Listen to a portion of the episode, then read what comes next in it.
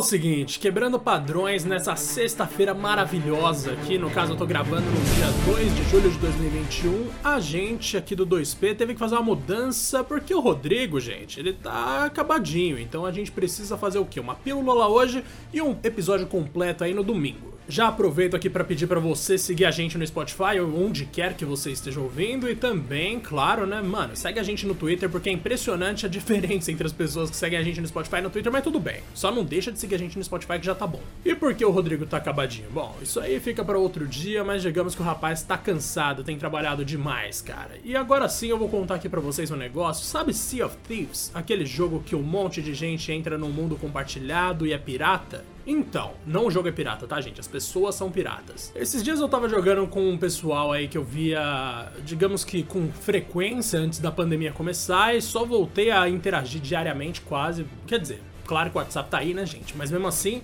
só comecei a ter umas interações mais duradouras quando eu comecei a jogar Sea of Thieves com eles. E, velho, recentemente tá jogando ali, pá, a gente tava numa missão, numa daquelas grandes lorotas, especificamente a de Piratas do Caribe. E, nossa, cara, eu me perdi do resto do grupo, todo mundo conversando no Discord, tipo, onde você tá, onde você tá, não sei o quê. De repente eu saí e eu tava no barco de um desconhecido.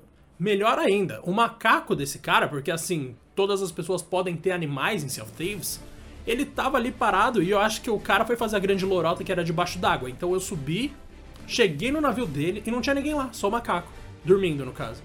Aí eu cheguei perto do macaco e falei, mano, será que eu consigo pegar? Não consegui.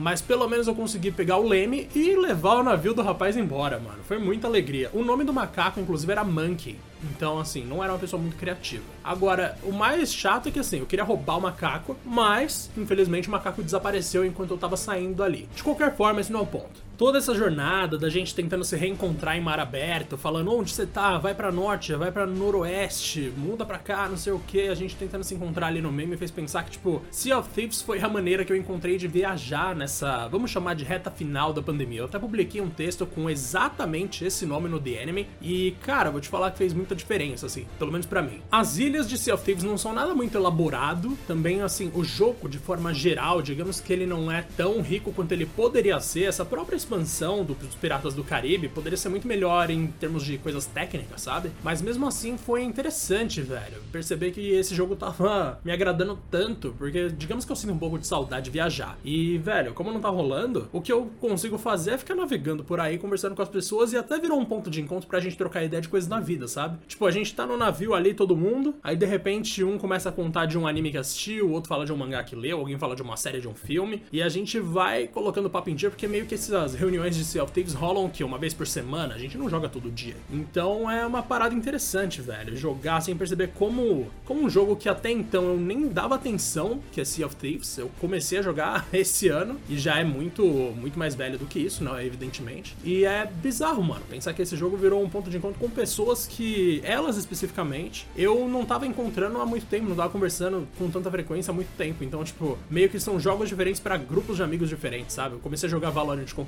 pessoal, eu sou péssimo, então parei, mas assim, era um outro pessoal já. Tem um pessoal que eu jogava Among Us, tem um pessoal que eu jogo Sea of Thieves. É legal como diferentes jogos têm servido para manter contato com diferentes pessoas. E Sea of Thieves especificamente me surpreendeu demais. Então, assim, essa pílula bem breve aqui é para dizer para você: se você tem um PC, se você tem um Xbox, se você tem amigos que têm essas plataformas também, considere baixar Sea of Thieves porque é surpreendente, cara. Tem muita coisa ali que é repetitiva, tem muita coisa ali que é previsível, mas o trabalho em equipe e melhor do que isso, usar o navio como um carro, como se vocês estivessem viajando para algum lugar de verdade, botando papo em dia, é bastante divertido, velho. Então, joguem Sea of Thieves. Basicamente é isso que eu queria falar. Um grande abraço para vocês e até a próxima.